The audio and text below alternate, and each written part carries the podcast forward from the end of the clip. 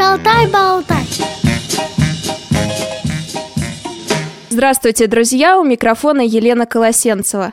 Сегодня в программе «Шалтай-болтай» мы будем беседовать с Верой Лещевой, тифлопедагогом из Санкт-Петербурга. Вера, здравствуйте. Добрый вечер. Тема сегодняшнего разговора – как развивать слух э, у незрячего малыша. И первый мой вопрос к вам, э, Вера, почему тифлопедагоги уделяют такое особое внимание развитию слуха э, малыша с нарушением зрения? С момента рождения дети оказываются в звуковом поле и воспринимают удаленный предмет объекта только с помощью слуха. Потому что слуховые ощущения человека, как и зрительные, они дистантны, то есть принимают информацию на расстоянии. А слух еще называют зондом большого пространства для незрячих людей. С помощью слуха человек изучает громкость, высоту, тембр, прерывистость, непрерывность звуков, ощущает направление звуковой волны, направление и скорость перемещения источника звука. И с помощью слуха человек ощущает не только отдельные звуки, но и их сочетание. То есть может воспринимать окружающую обстановку из звуковых картин. Это первое, почему мы Э, уделяем особое внимание развитию слуха. А второе, слух – это средство формирования человеческой речи. Без слуха человек нем. А мне интересно, действительно ли отличается слуховое восприятие зрячего и незрячего малышей? Если мы говорим о первых этапах жизни.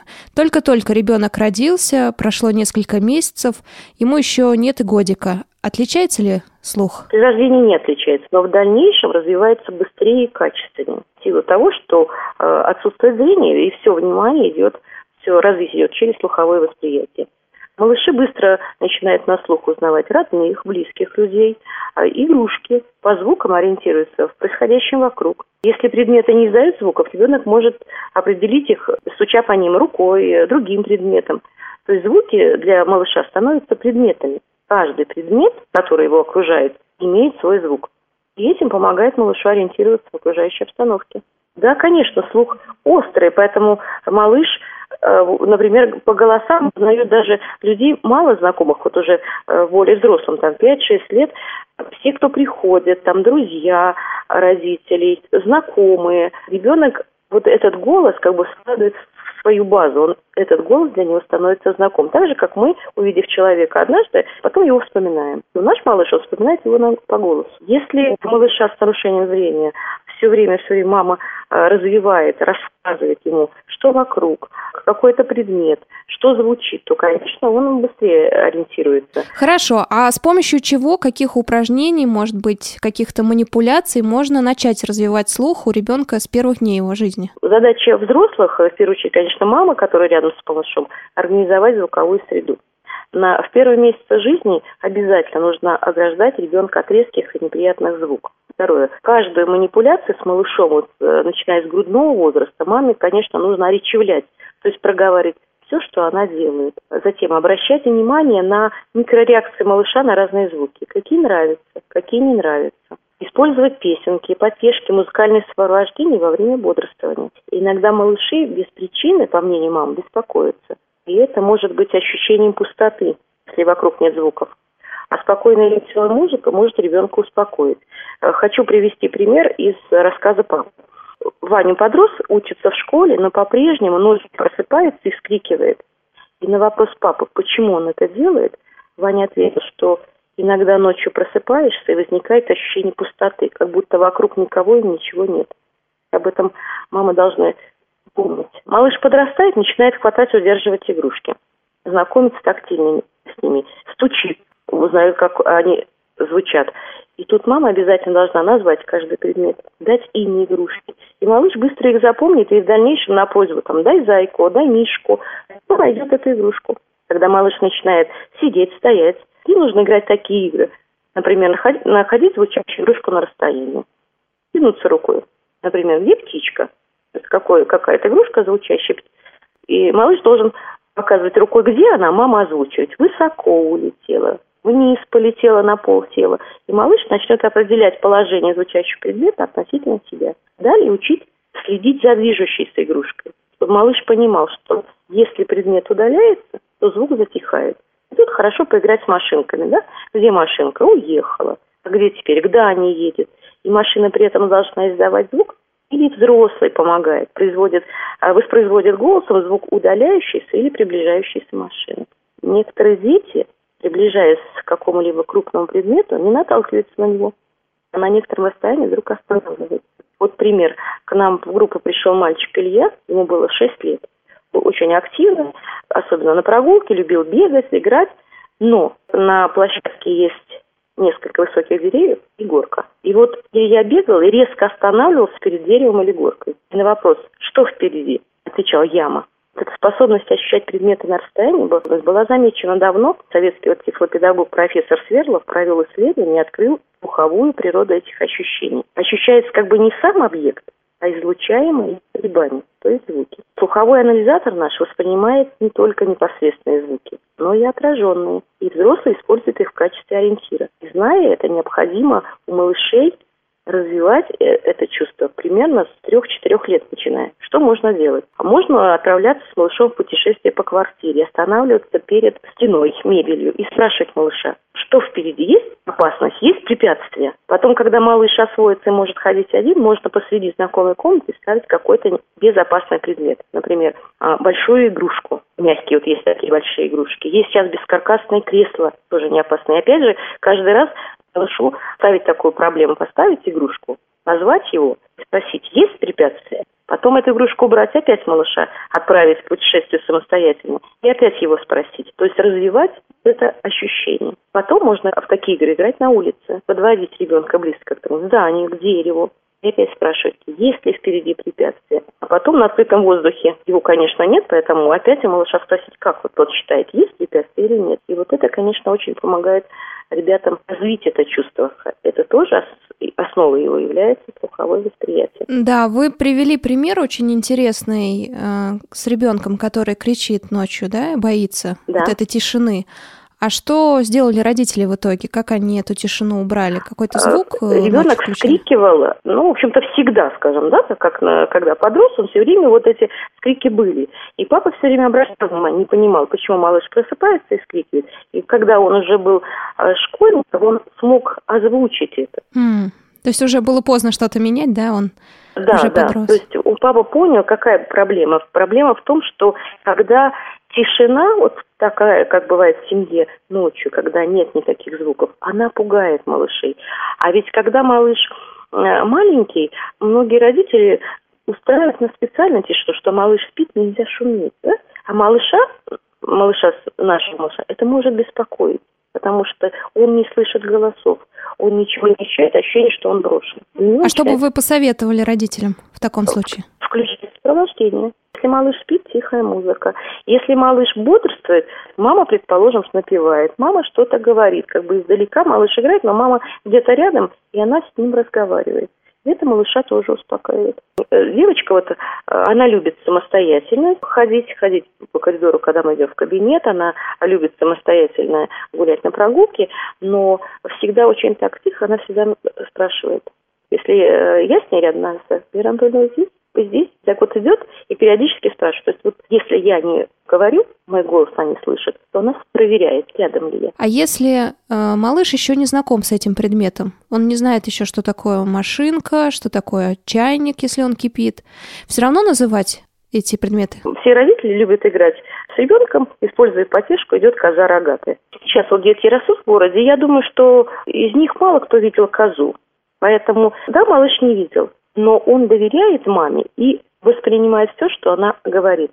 Идет накопление пассивного словаря. Да? От 0 до 5 лет а малыш активно, как губка, впитывает информацию об окружающем. Он впитывает ее непроизвольно. И все малыши не знают обо всем, когда растут. Однако же мы им все время говорим, рассказываем, и не всегда на картинке показываем. Поэтому и наши малыши должны получать всю информацию об окружающем. Мама все время должна проговаривать. Малыш доверяет маме, слушает и все запоминает. А какие звуки из вашей практики вызывают наибольший интерес у ребенка с нарушением зрения? Что ему нравится?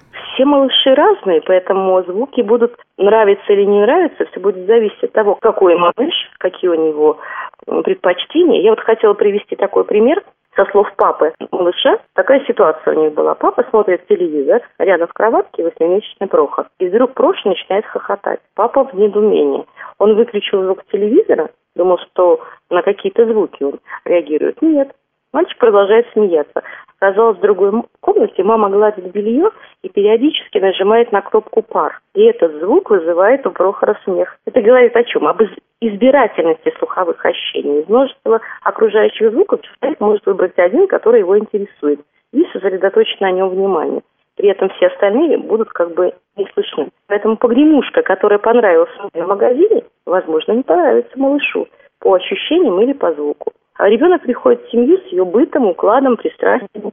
Поэтому вот малыша ограждать от резких звуков нужно первые два-три месяца. В дальнейшем семья должна жить как прежде. Малыш привыкает к звукам дома.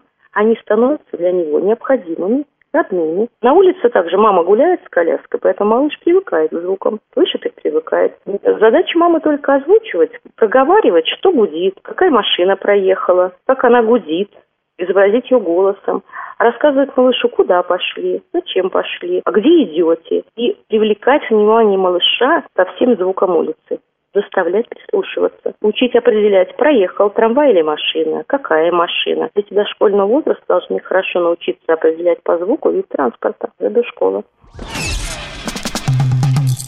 В зной и в мороз шутку серьез. С вами всегда Радио ВОЗ. Вы слушаете программу «Шалтай-болтай». У микрофона Елена Колосенцева. На связи с нами тифлопедагог из Санкт-Петербурга Вера Лещева. Сегодня мы обсуждаем, как развивать слух у малышей с нарушением зрения. Вера, а если ребенок э, замечает какой-то звук, э, тот же утюг, да, то что делать родителям? То есть надо запомнить, да, что он вызывает смех. А дальше использовать ли это в каких-то упражнениях, играх? Конечно. Наши дети очень любят звучащие музыкальные игрушки. И родители, конечно, такие игрушки и покупают родители. И дети могут подолгу сидеть и многократно нажимать на кнопки и прослушать одну и ту же мелодию. А все другие игрушки, предметы для них не, могут быть неинтересны. И это задерживает развитие детей по предметах окружающих мира. Задача взрослых – использовать звуки для создания полного представления. И для этого нужно детям давать разные предметы. Ну, все, что безопасно. Рассказывать о них, обследовать их с малышом и демонстрировать, какие звуки они издают. Вот как пример я хотела привести, как элементарно дома э, привлечь внимание ребенка, предположим, э, к ложкам. Вот ложки. Можно взять две металлические ложки, посмотреть их, назвать части, назначение – постучать друг от друга, сказать малышу, какие звонкие, какие замечательные, как они хорошо стучат. На другой день можно взять две деревянные ложки и опять их рассмотреть, постучать. Потом можно взять две пластмассовые ложки. Малыш будет узнавать, будет определять по звуку материал, с которого они сделаны. И они будут ему интересны, потому что ложками можно также издавать звуки. Звуки интересные, там и мелодию даже можно на деревянных ложках сыграть. Э, также мы знакомим детей бумажными, картонными изделиями, стеклянными, фаянсовыми. Если малыш все время учится извлекать звук не только из игрушки музыкальной, даже, то есть, которой не извлекать, а кнопку нажимать, а извлекать именно из предмета, они ему будут интересны. Просто э, часто приходят дети э, в детский сад три года, и дать ребенку игрушку в руки или предложить ему очень сложно, потому что он выбирает только звучащие. То есть он выбирает ту игрушку, с которой он никак не манипулирует, просто нажимает на кнопку и слушает звук. Вот этого не должно быть. Нужно учить малыша рассматривать. Да, конечно, звуки ребенку нравятся, но можно звук извлечь из любого предмета. Главное его заинтересовать, рассмотреть этот предмет. Послушать звук, да, и, ребенок будет его узнавать, будет он интересен. А главное, у ребенка будет возникать желание познавать мир, потому что наши дети все-таки очень пассивные бывают. А может быть, э, расскажете о каких-то игрушках, которые используете вы непосредственно на занятиях? Или у вас в детском саду используют их? А, у нас специальные занятия по развитию слухового восприятия, которые включает несколько разделов. Первое – это знакомство с разными звучащими игрушками. Это набор различных музыкальных игрушек. Это барабан, дудочка, бубен, колокольчики. Дети знакомятся, учатся извлекать звук, узнают игрушку по звуку, далекие по звучанию. Например, колокольчик и дудочка. Дети узнают. Затем близкие по звучанию предметы, например, колокольчик, маленький, большой, маленький, средний, большой. Дети тоже учатся их узнавать. Потом мы учим э, определять нахождение звучащего предмета, где он находится, вверху, внизу, справа, слева, определять, движется или неподвижен предмет. Затем определять направление по звуку и голосу, оценивать удаленность э, звучащего предмета, насколько он далеко от малыша, узнавать на звук некоторые действия, которые совершает человек, например, что происходит, шуршит бумага, что происходит, ножницы режут бумагу, открывается дверь, учить узнавать предметы по звукам, например, ложка, что делаем мы ложкой? Стучим по тарелке, там ложка по ложке стучат. Различать по голосам окружающих людей, узнавать голоса животных, их детенышей, птиц, звуки природы, городские шумы, определять по голосу эмоциональное состояние людей. Это первый раздел. Второе. Умение использовать слуховое восприятие при ориентировке, то есть ориентироваться э, на местности по окружающим звукам. Сначала мы учимся это делать в замкнутом пространстве, то есть в помещении кабинета, группы, затем на площадке детского сада, затем в незнакомом пространстве. При этом учим выбирать из группы сигналов один наиболее удобный. Вот пример. В кабинете. В кабинете есть дверь, за ней коридор. Оттуда наносятся звуки, слышны голоса. Мы ориентируемся на дверь. Поэтому вот мы стоим, уточняем, что у нас впереди, стол, что сзади, диван, справа у нас окно, слева дверь. Где слышится голос? Слева. Значит, там дверь. Я поворачиваю ребенка на 180 градусов. А теперь нужно определить, где дверь. И дверь у нас справа. Значит, что у нас слева? А где у нас стол? А где у нас диван? Потом выходим на улицу, находим ориентир какой. Вот дети. Вот дети здесь бегают, мы слышим их голоса. Мы ориентируемся на их голоса. Поэтому, где бы мы ни были, все время слушаем, где сейчас у нас ребята, впереди, сзади, справа или слева. И третий раздел – это развитие вот фонематического или речевого слуха. А, здесь мы учимся различать звуки речи, затем выделять заданный звук на фоне слова. Если звук, например, «м» в слове «сумка», в слове «мак», потом учимся определять позицию звука в слове. Позиция бывает начало слова, конец слова, середина. В дальнейшем ребенок учится слышать и называть порядок звука в слове. После этого идет знакомство с буквами, формируется умение составлять слова из букв и читать. А как использовать свободное время ребенка в целях э, тифлопедагогических, в том числе развивать слух. Стоит ли родителям идти куда-то специально, в зоопарк, в гости, спускаться в метро, ездить на трамвае, где-то слушать необычные звуки? Конечно, конечно. А малыш подрастает, его представление обогащается, появляются интересы, поэтому мы все время действуем от э, желания ребенка. Да? То есть ну, в педагогике называется индивидуальный подход. То есть если дети, есть дети, которые э, очень любят музыку, тогда хорошо ходить с ними на концерты и слушать живую музыку. Другим детям интересны машины, и с ними нужно рассматривать э, разные модели машин, слушать аудиозвуки, потом знакомиться с настоящими машинами.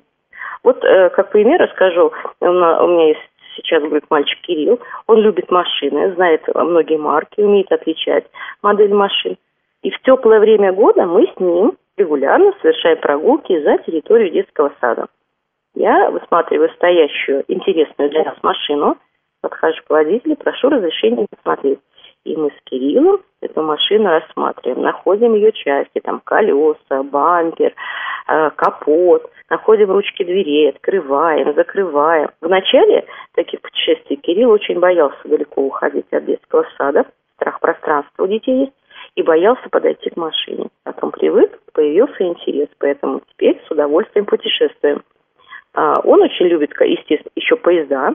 Мы рассмотрели игрушечные, послушали звуки, а затем родителям было дано задание остановиться около железнодорожного переезда, рассмотреть рельсы, послушать звук настоящего проходящего поезда. Поэтому все время родители должны отталкиваться от желаний малыша и э, развивать ее в том направлении, которое ему нравится. Трудно э, заставить малыша слушать, например, э, там, звуки э, птиц, если ему они не интересны. А вот интересно звуки машин.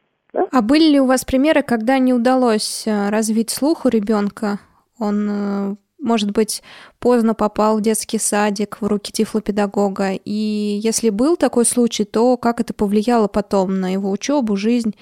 Может быть, какой-то пример приведете? Наверное, не приведу отрицательного примера, чтобы у ребенка не было развит слух. Если общее развитие ребенка э, в норме, то и слуховое восприятие у ребенка развивается. Я бы хотела привести такой пример. Слуховое восприятие наших детей более чуткая. Поэтому вот у логопедов есть такое нарушение звукопроизношения у детей. Логопеды его называют кучерский ротацизм, то есть нарушен звук «р», и дети произносят его как «бр».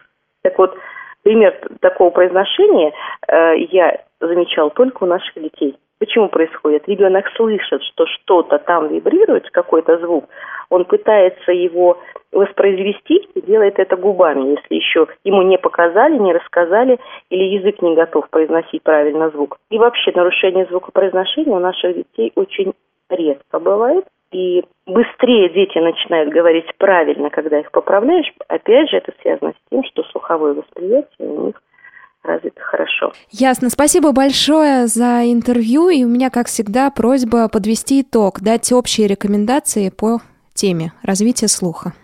Уважаемые родители, любите своих детей, помогайте им, потому что все дети приходят в этот мир, чтобы быть счастливыми. На связи с нами была Вера Лещева, тифлопедагог из Санкт-Петербурга. Благодарю вас за то, что вышли с нами на связь. До свидания, всего доброго. Провела программу Елена Колосенцева, помогала мне звукорежиссер Анна Пак. До встречи в программе «Шалтай-болтай» в эфире «Радио ВОЗ». Если у вас возникли вопросы к специалистам, которых мы пригласили в гости, а также если вы хотите предложить тему или принять участие в записи, пишите нам по адресу радиособака радиовоз.ру с пометкой «Шалтай-болтай».